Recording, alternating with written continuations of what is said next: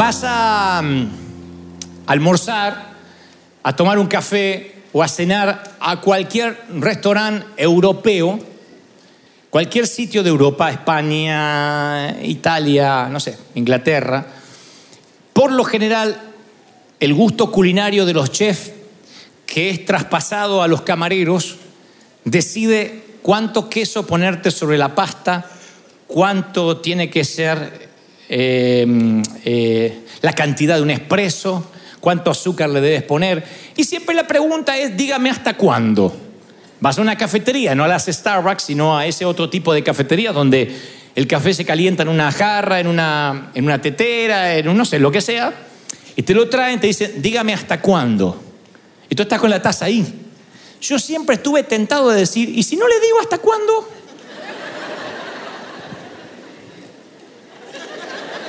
Y cae el café y se derrama sobre su- tu pantalón y todo, y, el café sale por la vereda y se va por la... Yo digo, ¿hasta dónde? Los que ponen queso también te dicen, dígame hasta cuándo. Un día no le voy a decir hasta cuándo yo sé que va a ser una montaña de queso. Creo que cuando pasan a un restaurante en la Unión Americana uno se puede acostumbrar y hasta tomarlo con humor. Pero en el tema de la vida, cuando uno deja que la gente decida cómo llenar tu taza emocional y espiritual, que vierta más problemas, más cargas y más responsabilidades de las que puedes contener, es algo más grave. A veces hace falta decir, basta. Tu vida es demasiado preciosa para dejarla en manos de otros. Para que arbitrariamente otro decida cuánto cargarte, cuánto llenarte. La gente no sabe decir basta si tú no dices. Y a veces motivados por el deseo de complacer a todo el mundo, nunca terminamos de volar a la altura que Dios quisiera que lo hiciéramos. Para maximizar la vida, uno tiene que minimizar la carga. No hay una manera de maximizar la vida, o sea, vivir a pleno, si no se minimiza la carga. Y la vida es demasiado corta para ir sobrecargado, demasiado corta. El salmista más de una vez habla de la fragilidad de la vida. Literalmente David dice, el hombre como la hierba son sus días. Salmo 103.15. Florece como la flor de campo que pasó el viento por ella y pereció y su lugar no la conocerá más.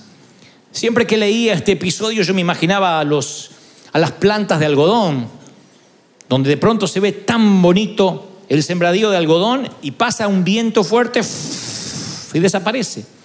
Y el salmista toma esa metáfora y dice, así es la vida, esa es la cruda realidad, que nuestro paso por la vida es demasiado frágil, demasiado fugaz.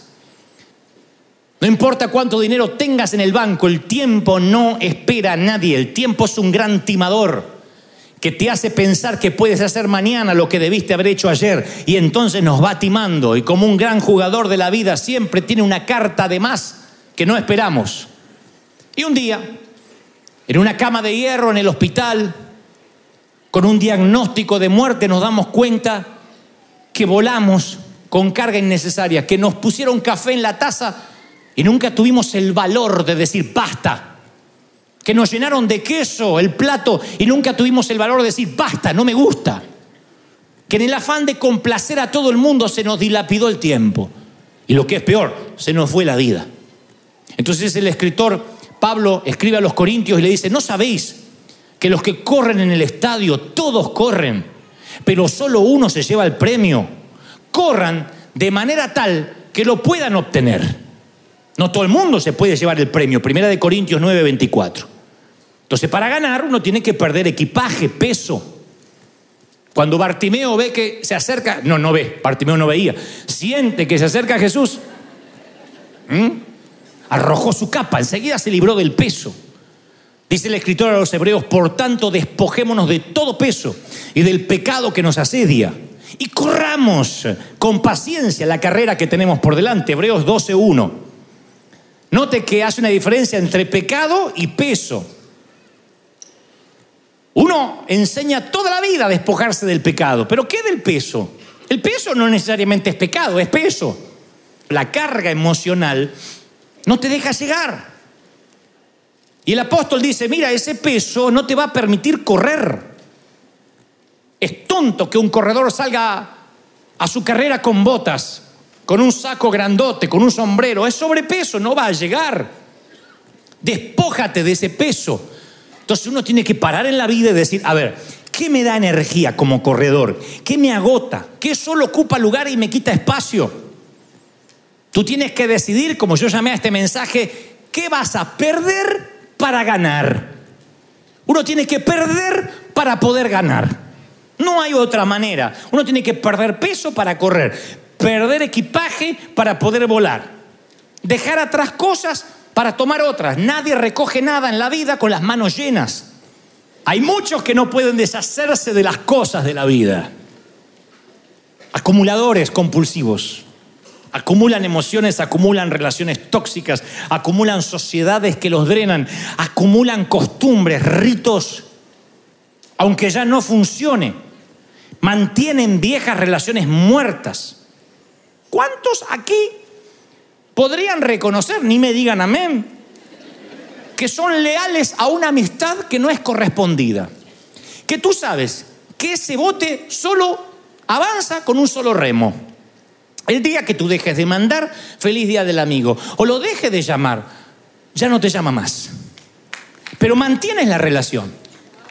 Y un pájaro no puede volar con un solo ala y un bote no puede llegar muy lejos con un solo remo. Y tú sabes que no es una relación no correspondida y sin embargo mantenemos esas relaciones. ¿Cuántos de aquí mantienen una vieja marca de producto que no quieren cambiar por nada del mundo? No prueban nuevas posibilidades. No, no, no, no, no. Yo quiero la marca del jabón que usaba allá cuando vivía en Coatzacoalco, esa marca de jabón. Entonces, cuando uno se aferra a lo viejo, son esas personas que vuelven a casa todos los días por el mismo camino. El GPS los quiere desviar porque se aburrió el GPS. Y vuelven. Gente con su vida llena de ritos, sin alternativas. Mi querido, no tienes mucha vida. Desde la cuna a la tumba empezamos a morir. Desde el útero al sepulcro, todos los días morimos un poco y cómo vivas esa vida depende de ti. Si tú no dices basta, vamos a cambiar, vamos a reevaluar, a hacer un inventario de la vida. Tú tienes que decidir. No puedes escoger con las manos llenas. Hay cosas que tienes que perder para poder ganar. Ahora, ¿cómo vas a maximizar tu vida si no minimizas tu equipaje? Entonces yo tengo algunas cosas que he aprendido con dolor. ¿eh? Entonces, como no quiero que te toque lo mismo, tuve que aprender en esta noble tarea de maximizar la vida y minimizar el equipaje, número uno, a quemar las hipotecas, las deudas. Pero no las deudas contraídas por una casa, porque estás pagando un auto. Estoy hablando cuando nos tenemos que despojar de esa deuda emocional de aquel que te reclama que estuvo allí para ti. Siempre va a haber gente que te diga, yo estuve ahí yo te abrí la puerta. Hay hasta padres que son así de manipuladores. Pasan los años, yo soy tu madre. Si no fuera por tu madre, que cuando tenías moco te limpiaba. 52 años tiene el hijo y le reclama los mocos que le limpiaba a los 5. Ya está. Esa manipulación te da culpa. Entonces, honralos, yo defiendo la honra, pero evita el sentimiento de endeudamiento eterno. Porque hay un montón de gente que va a querer endeudarte eternamente. El síndrome te estaré por siempre agradecido suena noble, pero le roba la gloria a Dios. Porque está diciendo que la persona esa fue la que te bendijo. Aun si fue usada por Dios, y lo cual agradecemos y honramos, te pudo haber abierto una puerta, pero tu don hizo que la puerta se mantenga abierta. Tu don, tu llamado hizo que la puerta permanezca abierta. ¿Me sigue, sí o no? Un entrenador de fútbol descubre en las ligas inferiores a un muchacho que golea y lo lleva a las grandes ligas europeas. Listo, le paga la deuda, el porcentaje, pero no tiene un endeudamiento eterno, porque después el futbolista tiene que demostrar en las grandes ligas que merece estar allí. Tu don mantiene la puerta abierta. Y ese endeudamiento eterno es vampírico. Te drena. Porque siempre hay gente que no resiste que tú pagues la hipoteca. Esas largas ataduras con la gente se llevan el mérito de Dios.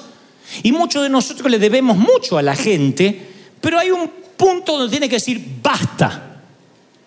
Porque vienen con el café de la deuda y te llenan la taza. Y si tú no le dices basta, nunca te dirán basta del otro lado. Pagad a todo lo que debéis. Romanos 13:7. Al que tributo, tributo. Al que impuesto, impuesto. Al que respeto, respeto. Al que honra, honra. No debáis nadie nada. A nadie nada. ¿Por qué el Señor, por qué aquí el apóstol no dice, vivan pagando tributo, vivan pagando los impuestos? Al que le deben respeto, vivan pagándole toda la vida el respeto. Dice, no, no deban nada. O sea que en algún momento termina de pagar. ¿Soy claro o no? El amor es la única deuda que no puede ser saldada por completo. El problema es que cuando convertimos nuestros sentimientos de gratitud en una deuda pendiente que solo pertenece al amor. Esta presunción es el pecado de Gacy. El servidor del profeta que no concibió que Naamán no tuviera que pagar nada por la sanidad de su lepra. Fue, lo persiguió y le golpeó en la puerta. ¡Ey! ¿Habrá algún tesoro a cambio de la sanidad? Siempre hay alguien que se considera un facilitador. A mí se me pegan como mosca esa gente. Y a medida que levanto un vuelo por providencia de Dios un poquito más alto, me aparecen más managers, más padrinos, más gente que siempre confió en mí. Más gente que siempre me abrió las puertas y a los que le debo algo. Y esa gente no acepta que quememos los papeles de la hipoteca. Quieren que paguemos eternamente aunque hayamos pagado la deuda. ¿Habrá alguna persona aquí que termine de pagar su hipoteca y después por cariño le siga mandando dinero al banco? Ya está pago, sí, pero qué sé yo, para mantener la relación, fue el banco que me dio el crédito. Y yo no quiero pasar por el chase y que me miren qué desagradecido. Entonces yo les mando.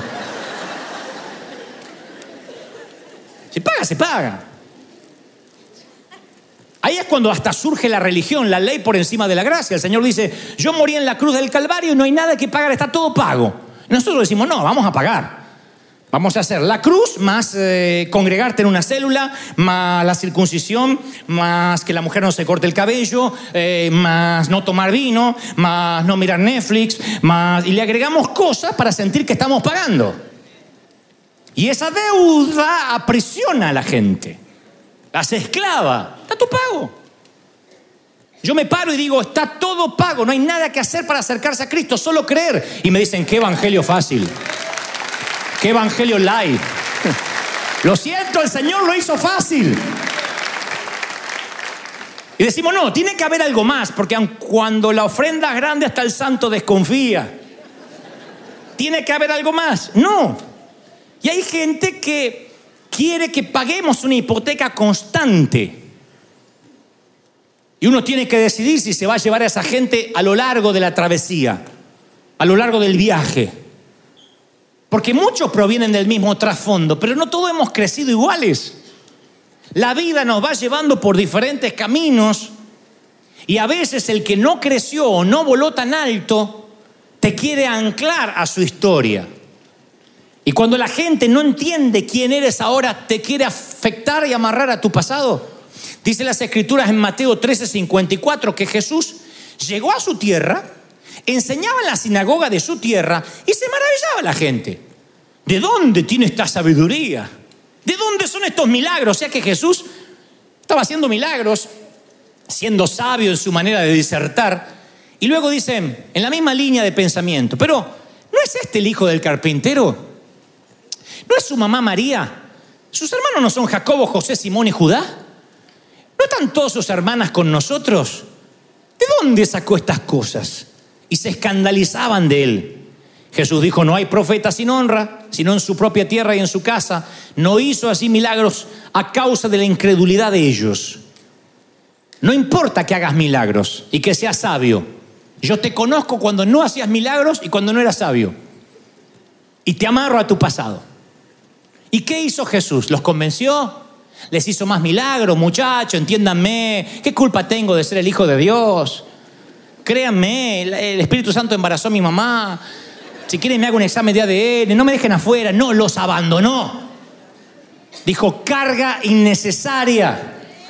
carga que no suma, carga que me resta gasolina, carga que no me deja volar a mi propósito. Alguien tiene que creerlo, dices amén, ¿sí o no? Los abandonó. La fe futurista.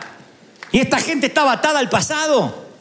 Entonces a veces una de las, de las maletas que nos tiran abajo el avión, que nos llenan de más la taza, son los que te quieren retener con, yo lo conozco desde que, yo te conozco desde que... Y esa frase le da licencia para anclarte en una temporada de tu vida que ya no existe. Hace poco me encontré con alguien que me decía, ¡Ah, yo te conozco de soltero! Mm, bravito eras, ¿eh? y me retuvo ahí. Y no me quitó. Para su imagen mental, para su tranquilidad, me metió en una cajita en una temporada de su vida donde dijo galán de los hogares. Y ahí me dejó. No importa lo que Dios haya, hecho conmigo. La gente te juzga por lo que fuiste, por lo que hiciste y no lo que eres ahora. Y esas relaciones te quitan el impulso para volar, para ir donde Dios quiere que vayas. Te retienen en el pasado porque tu presente frustra lo que ellos son ahora. Y se sienten frustrados y tu presente los frustra más. Y ni hablar de tu futuro. Si eres de esas personas que dicen, yo conservo mis amigos de los cuatro años de edad y ahora tenemos 50 y vamos juntos, eres afortunado. Por lo general, aquellos que estuvieron en algún momento en tu vida no entienden el presente donde Dios te trajo. Y como Dios no trata a nadie por igual, a veces, aunque las pistas parezcan iguales, los caminos se van bifurcando. Ahora, es natural que uno se sienta atraído por personas que hacen lo mismo que nosotros. Uno trata de buscar gente que es como uno, pero la pregunta es, no es, ¿tú eres igual a mí? La pregunta es, ¿vamos para el mismo sitio? Una cosa es unidad y otra cosa es uniformidad. Yo no puedo pretender uniformarnos a todo como si estuviéramos en Corea del Norte y que todo vista igual y que todos piensen igual. No podemos. Somos diferentes, somos distintos, disímiles, diametralmente opuestos. Pero vamos para el mismo lugar. River va a crecer porque tenemos un futuro en común. Vamos para el crecimiento, para el avivamiento de la calle Broadway, por las almas. Alguien tiene que aplaudir más que eso si lo crees. ¡Aleluya! Entonces cuando uno se complementa sin que haya duplicidad, es como los médicos que son amigos porque no comparten la clientela. Uno se encarga, es pedicuro y el otro es dentista. Entonces no comparten la clientela. Ahora, tú no sabes lo que es subirte a un avión con alguien que va en otra dirección. Te vuelve loco. ¿Para dónde vamos? ¿Para dónde vamos? No llegamos, no llegamos. Ah, pero no, no estamos llegando a las rocallosas. No, vamos para Miami. Ah, pero yo pensé que te vuelve loco. Un Jonás en el barco te lo hunde. Te lo hunde. El gran secreto de la vida es pararse, la edad que tengas y decir, a ver, vamos todos en la misma dirección.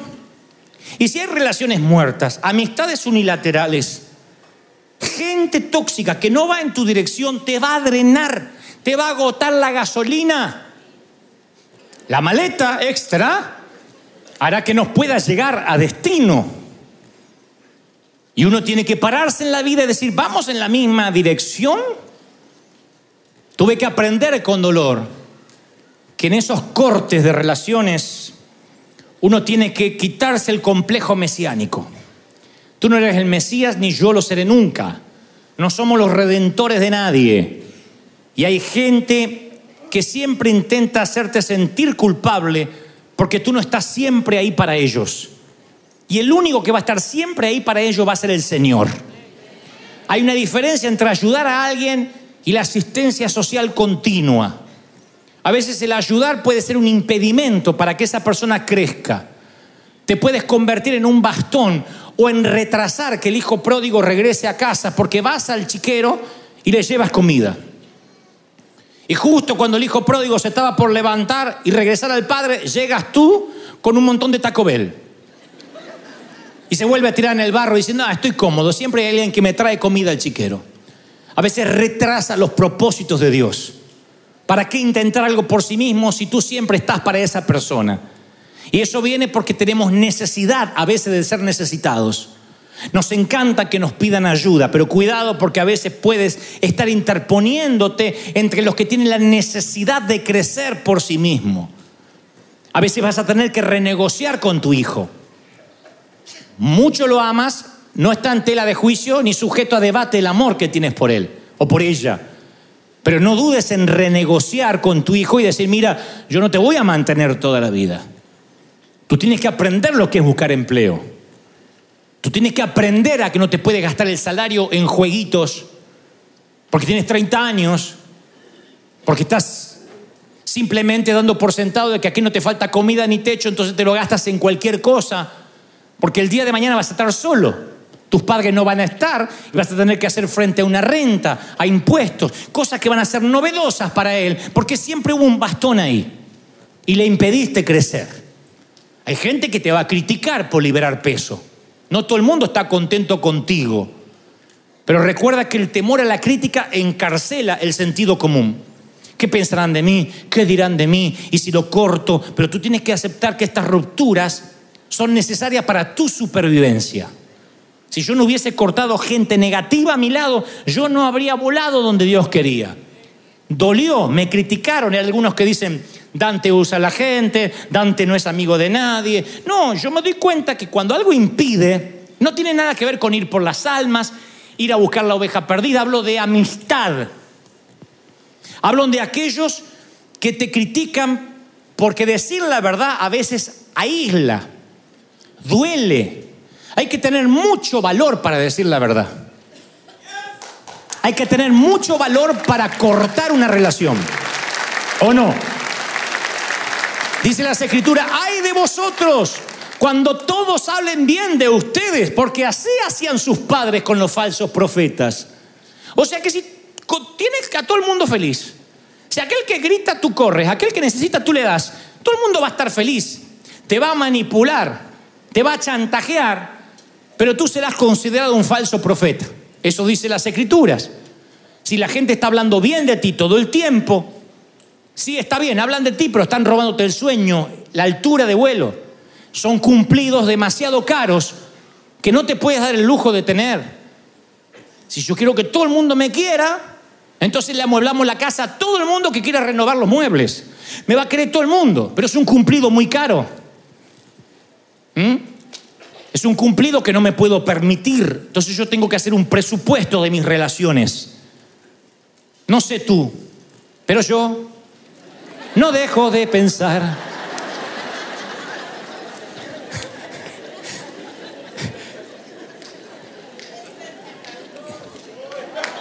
Y un minuto.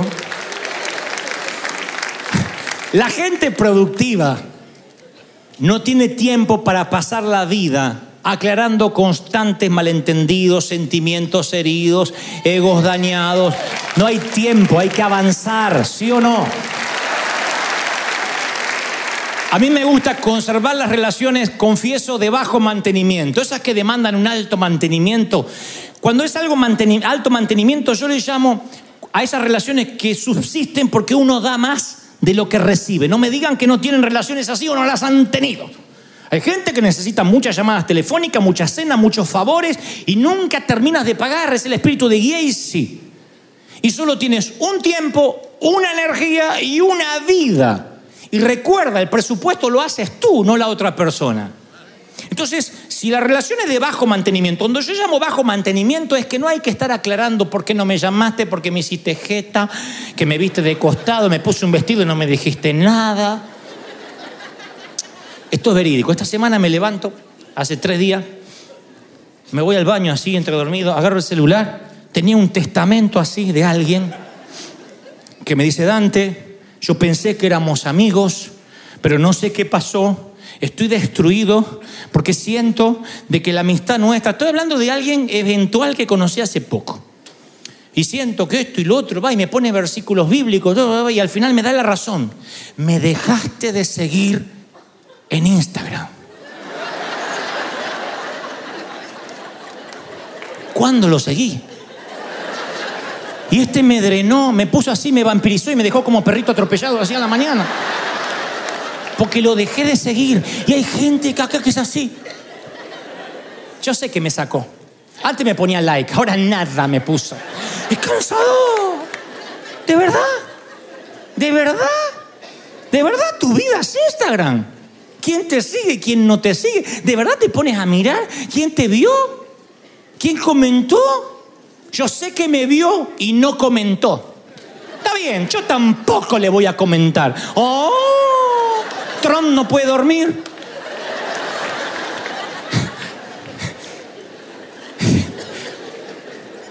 Las Naciones Unidas debaten que tú no vas a seguir más a ella, ni ella te va a seguir ni comentar el vestido. ¡Ah! ¿Seguimos viviendo? ¿Esperamos a Cristo todavía? Entonces uno tiene que fijar el presupuesto. El presupuesto emocional. Decía, hasta acá no me va a drenar. No soy un desalmado, no me salió la alemanada adentro. Estoy hablando de que con la vida y escuchando a los que peinan canas, les pregunto, ¿qué aprendiste de la vida? Y me dice cosas como a no preocuparme por tonterías, a darme cuenta que lo trascendental era otra cosa, a darme cuenta que tenemos un boleto abierto, que en cualquier momento nos vamos, a darnos cuenta, como decía el poeta Amado Nervo, vida, nada te debo, vida, estamos en paz, para saltar las, deudas con la vida. Uno tiene que liberarse de la carga. ¿Vas a ser mi amigo? Bueno, no me pidas que te pida perdón todos los días. Y si me olvido tu cumpleaños, si eres mi amigo, no te ofendas. Si te ofende, no eres mi amigo. Y si voy a la cárcel y te avergüenza irme a visitar a la cárcel, aún cuando maté a la suegra, entonces no eres mi amigo. Un amigo es un amigo. Te divorcias, soy tu amigo. No te pregunto, ¿cómo? Y teniendo un matrimonio ungido. ¿Soy tu amigo o no soy tu amigo, che? El amigo soporta, el amor todo lo espera, todo lo soporta, todo lo sufre. Esa es la verdadera amistad. Lo demás tira la carga. Y los terroristas emocionales van a querer negociar y negociar y negociar y eso no te evita la bomba. Nada más estiras el impacto. Tarde o temprano, cuando no puedas más, te tiran la bomba. No negocies con terroristas, nunca. Y si tienes que ir a la guerra para provocar la paz, vas a la guerra. La guerra significa no insultar, no denigrar, no adjetivizar. Significa hasta acá, basta de café, basta de queso, basta. Tengo una sola vida y tengo que volar alto y tengo un combustible reservado para el vuelo específico que Dios me envió a volar, a transitar. Y ese vuelo lo tienes que cuidar, debes hacer inventario. Tú decides cuán alto viajar. ¿Cuántos dicen amén? Vamos, ponte de pie rápido.